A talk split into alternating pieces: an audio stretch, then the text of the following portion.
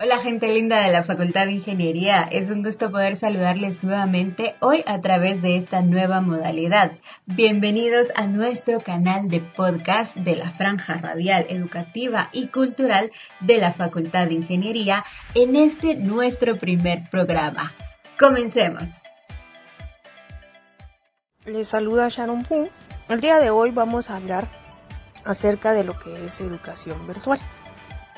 Pero antes de ello, las autoridades de nuestra unidad académica quieren compartir con ustedes un saludo muy especial. Un cordial saludo a quienes están escuchando este primer podcast. Les saluda la ingeniera Anabela Córdoba, decana de la Facultad de Ingeniería de la Universidad de San Carlos de Guatemala. Un cordial saludo a quienes están escuchando este primer podcast les saluda el ingeniero Humberto Rivera Pérez, secretario académico de la Facultad de Ingeniería de la Universidad de San Carlos de Guatemala. Muy bien, te cedemos el micrófono Sharon para que sigas compartiendo con nosotros acerca de educación virtual. Hay muchas definiciones, pero tenemos que diferenciar entre una educación en línea, una educación virtual y una educación a distancia. Y las tres van ligadas a lo mismo, solo que hay variaciones entre el trato o resolución de dudas. Por ejemplo, la educación a distancia es completamente autodidacta. La educación virtual es, aquella que tiene un tutor el cual puede resolverles las dudas en un determinado tiempo. Por ejemplo, si yo tengo una duda el día de hoy, se la planteo y él en la medida de lo posible eh, me la puede resolver hoy mismo, mañana o pasado. Hay, hay, un espacio de tiempo, un determinado tiempo donde él puedo tener la resolución de mi duda. Sin embargo, mi duda no es inmediata, mi, no es resuelta inmediatamente, ¿verdad? Eh, con educación en línea sí se complementa. es material de apoyo, ser un poco autodidacta de parte del alumno y hay una clase y hay una sala virtual donde el estudiante se puede conectar y resolver sus dudas de forma inmediata. Esa es la diferencia entre ellos tres. ¿Por qué estamos hablando de este tema? Porque resulta que actualmente a nivel general, en el ámbito educativo, la educación se suspendió en algunos niveles, sin embargo en el nivel superior se continúa y se continúa de forma entre virtual y en línea. ¿verdad? Eso va a depender mucho de las eh, autoridades y de los catedráticos que se están adhiriendo a estas nuevas tecnologías. Para ampliarnos un poco más acerca de ello, tenemos las voces de diferentes personas que a continuación vamos a presentar entre ellos pues autoridades administrativas de nuestra unidad académica, profesores y estudiantes y dar una mirada un poco más integral de cómo se está llevando este proceso en medio de esta situación de una pandemia. La Facultad de Ingeniería, dado a la crisis de la pandemia COVID-19 que se está viviendo en Guatemala, no ha dejado de atender a sus alumnos tanto en sus clases magistrales así como en los laboratorios y prácticas, a nivel de pregrado y posgrado, con más de 275 cursos y lo que suma más de 800 secciones. La Facultad de Ingeniería tiene la unidad de educación a distancia conocida como WEDI. Es ahí donde los docentes tienen su plataforma para poder dar sus cursos de forma virtual. El docente puede cargar cada una de sus presentaciones, tareas, libros o escritos que ha hecho para que el alumno los pueda consultar. Esta plataforma es muy versátil ya que se pueden hacer evaluaciones, agendar tareas y otras actividades para tener el contacto directo con el alumno aunque sea de forma a distancia.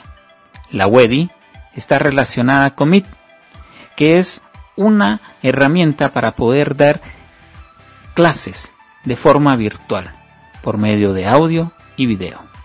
La Facultad de Ingeniería ha estado trabajando desde hace varios años con relación a la educación a distancia. Es por ello que existe la UEDI. Hay docentes de la facultad que utilizan esta plataforma, así como la de SAESAP. O por ejemplo, el Departamento de Física. Tiene su propia plataforma por la temática que ellos utilizan. Cabe mencionar que la facultad implementó en el mismo mes de marzo la capacitación para la utilización de la plataforma UEDI Meet para que iniciaran a dar sus clases virtuales. La gran ventaja que se tiene con la UEDI es que ahí están los alumnos matriculados. Eso hace que sea un salón estrictamente solo para docentes y así como para los alumnos asignados y matriculados.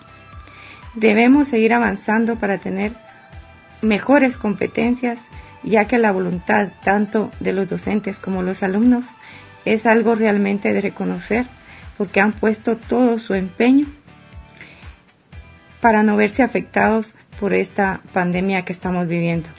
Estas han sido las voces de la ingeniera Anabela Córdoba y el ingeniero Hugo Rivera, quienes nos han compartido cómo la facultad ha actuado frente a esta situación en materia de educación.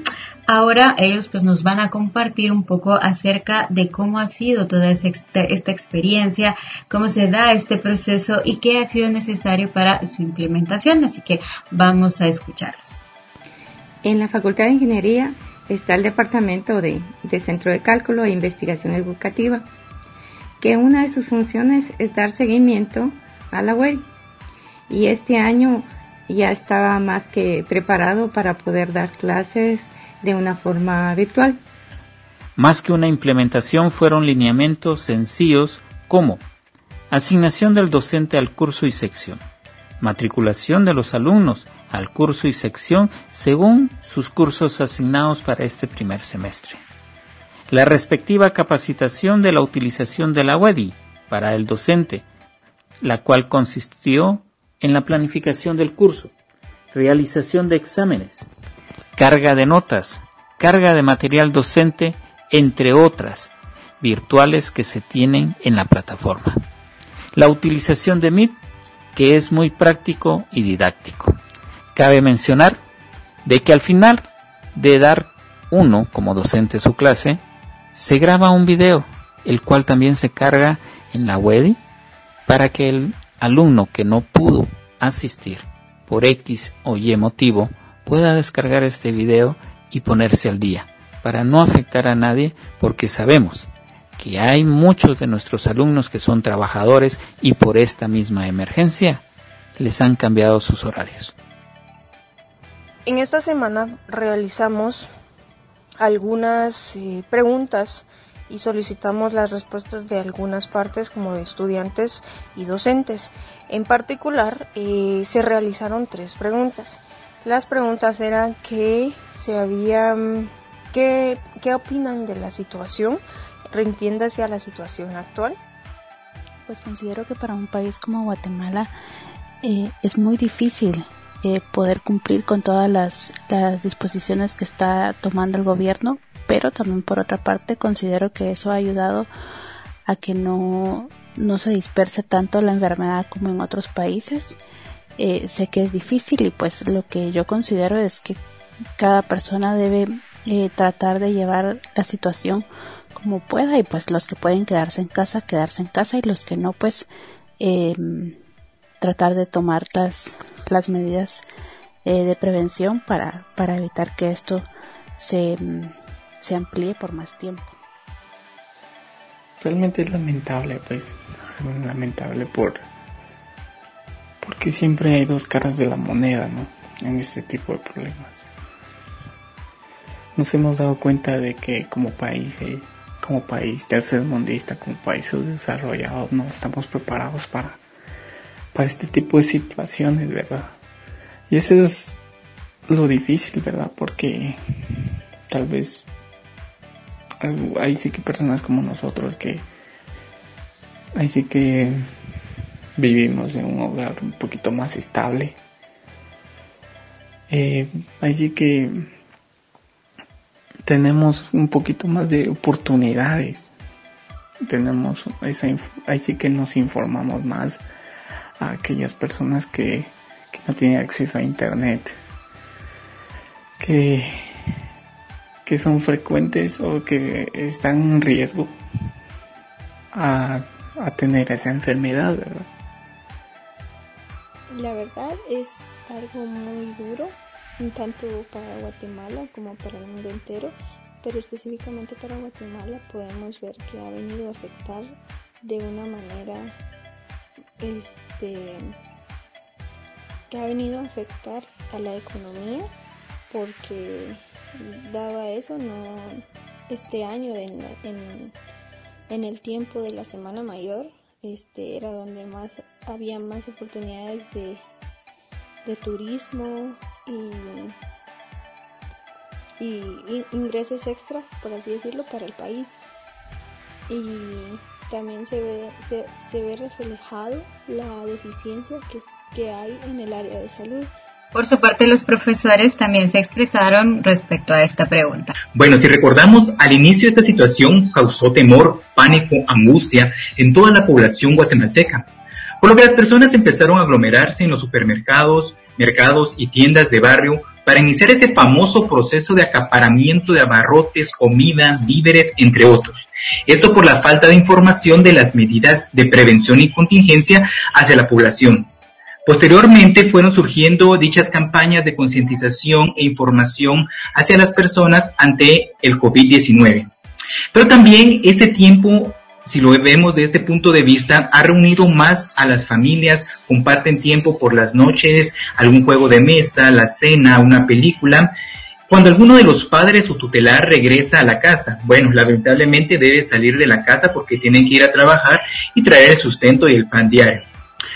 Lo que antes el celular, trabajos, reuniones o fiestas nocturnas no dejaban espacio para la convivencia familiar, este toque de queda lo ha permitido. Por supuesto, existen diferentes aspectos negativos y positivos que afectan no solo a la población guatemalteca, sino también a los demás países. Mi respuesta es complicada e insegura. Es preocupante, pues el virus que nos mantiene encerrados es altamente contagioso.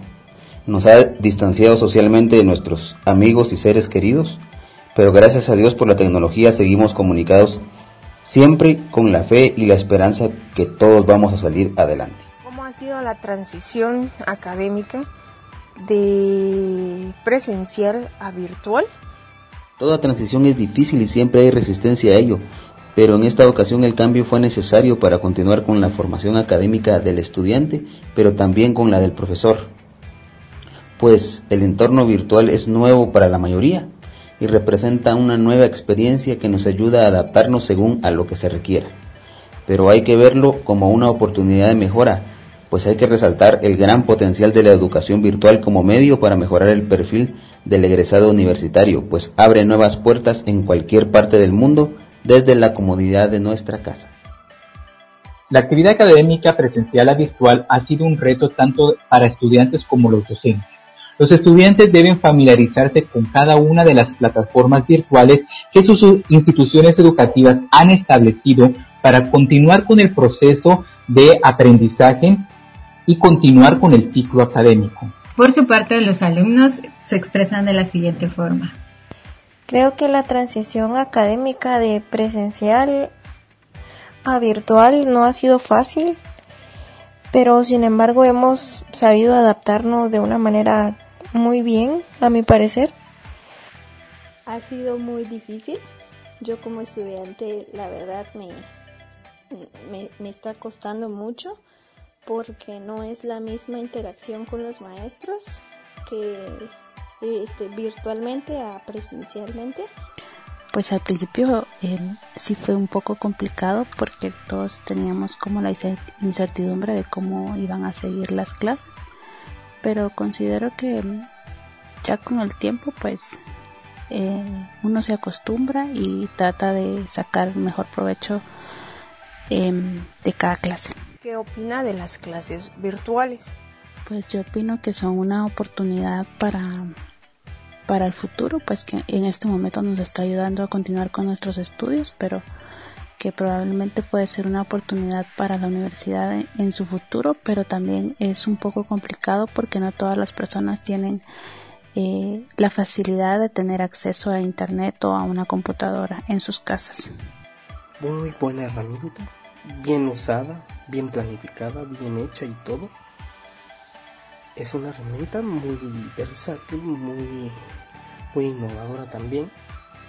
Los pro, se podría decir, las ventajas se es que bueno yo lo siento en que no madrugo tanto como solía hacerlo cuando iba normalmente a la universidad. Eh, no madrugo tanto puedo dormir un poco más. Este pero creo que hay más contras que más desventajas que ventajas. Algunas desventajas podrían ser que este a la hora de, de un tema nuevo, o sea, algo que jamás he visto, no no va, no siento que no es lo mismo tener al profesor frente a mí que me está explicando y yo poder venir y, y, y preguntarle que él me resuelva dudas a tenerla a través de una pantalla. Por su parte, los profesores también se expresaron respecto a esta pregunta. Las clases virtuales son un excelente medio para educar y compartir. Nos da ventajas como ahorro de transporte y tiempo para llegar al destino, pero también trae consigo desventajas, como equipo electrónico, internet y otros gastos necesarios para su implementación. Poca o ninguna formación en el ambiente virtual de parte de los alumnos y profesores. Una vez superada estas limitantes me parece que es el futuro de la formación académica con la oportunidad de recibir la mejor educación en cualquier parte del mundo. Las clases virtuales, como anteriormente expresábamos, es un reto tanto para los estudiantes como para los docentes. Empezar desde ser una plataforma virtual, buscar simuladores web para realizar diferentes prácticas, preparar material de apoyo. Todo eso es una carga adicional hacia el docente y también una carga para los estudiantes porque deben leer, realizar más tareas, realizar más lecturas. Es por eso que en las clases virtuales no debemos confundir en dar una clase virtual con solo en dejar, dejar y dejar tareas a los estudiantes, ya que hay que recordar que los estudiantes no solo reciben un curso, reciben varios cursos, por lo tanto, una clase virtual no es dejar excesiva cantidad de lecturas y, ejercicios a los estudiantes. Un docente en las clases virtuales debe preparar su clase, tener un mayor acercamiento con ello. Nuestra conductora del programa Ingenia Mate también es catedrática de la Facultad de Ingeniería y bueno, ella nos ha compartido su experiencia como docente en esta modalidad. En lo particular y en lo personal, tiempo.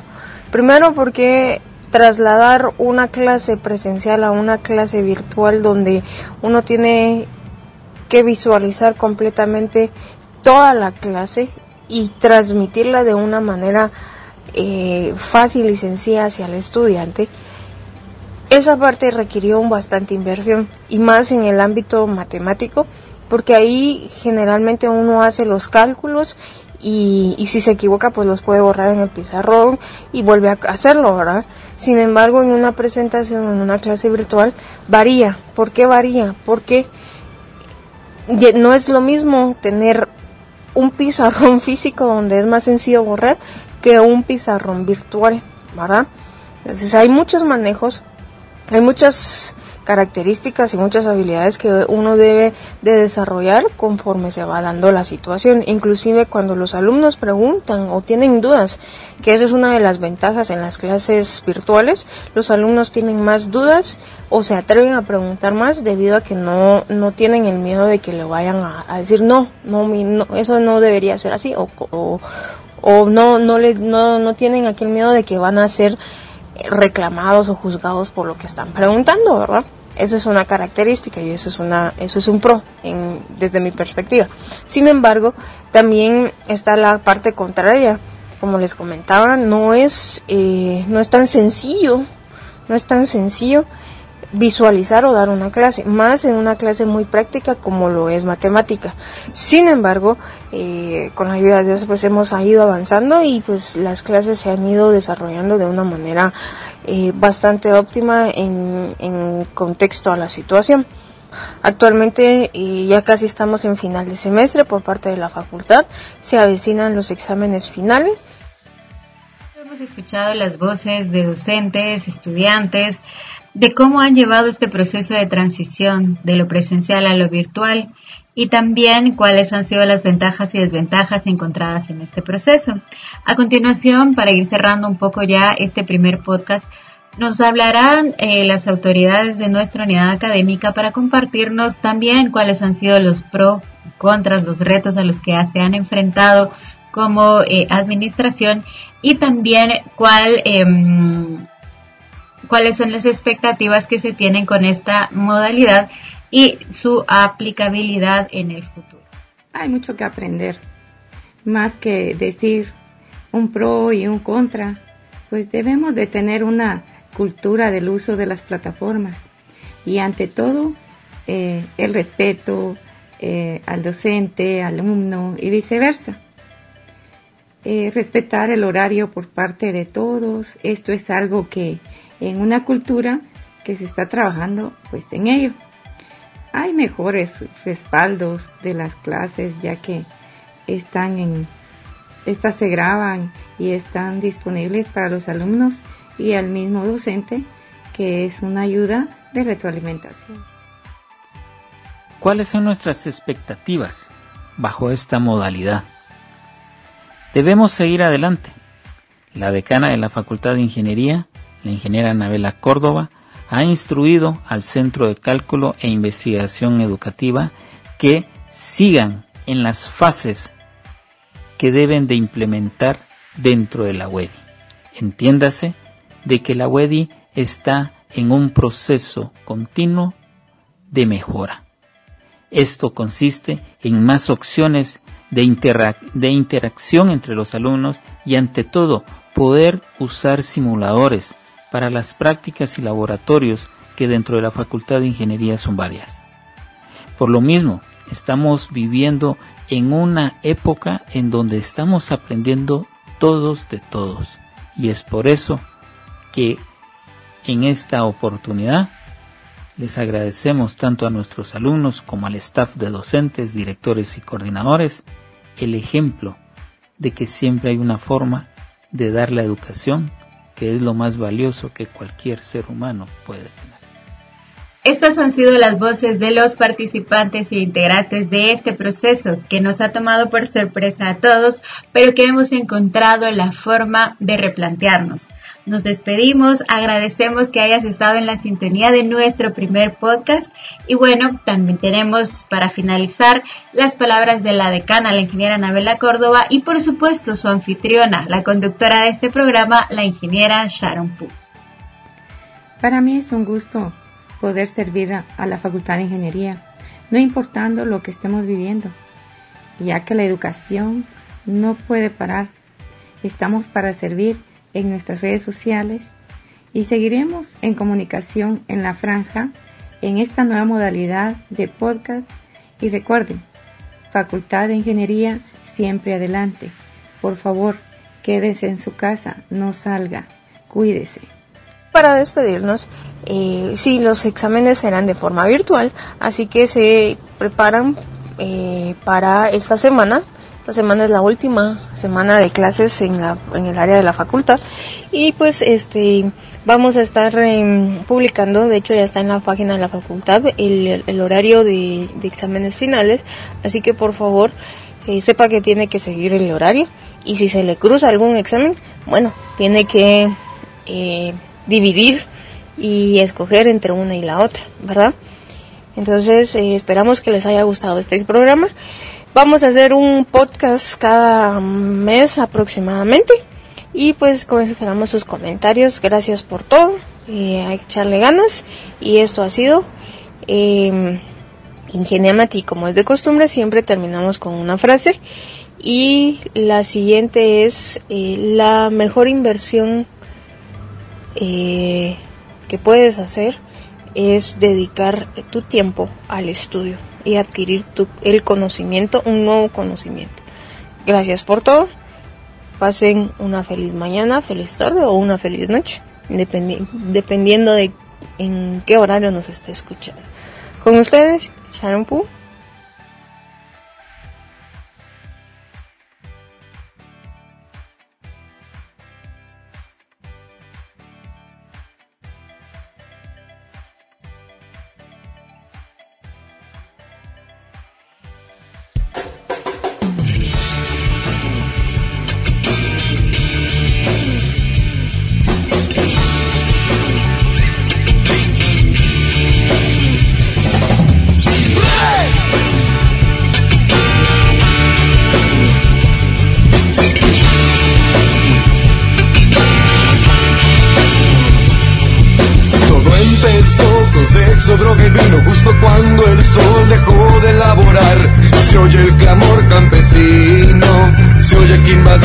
Un gobernante que mal negociante y no tan popular. Se burla de un pueblo errante que le viene a reclamar.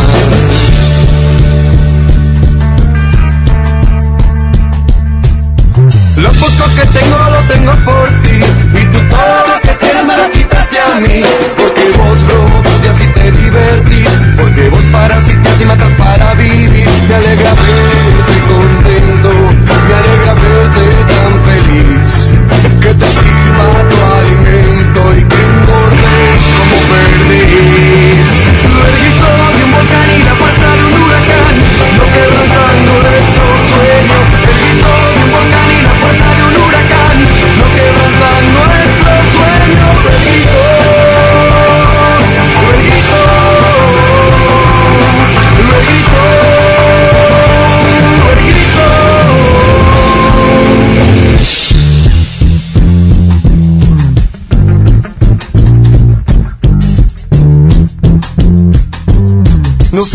caemos en el suelo.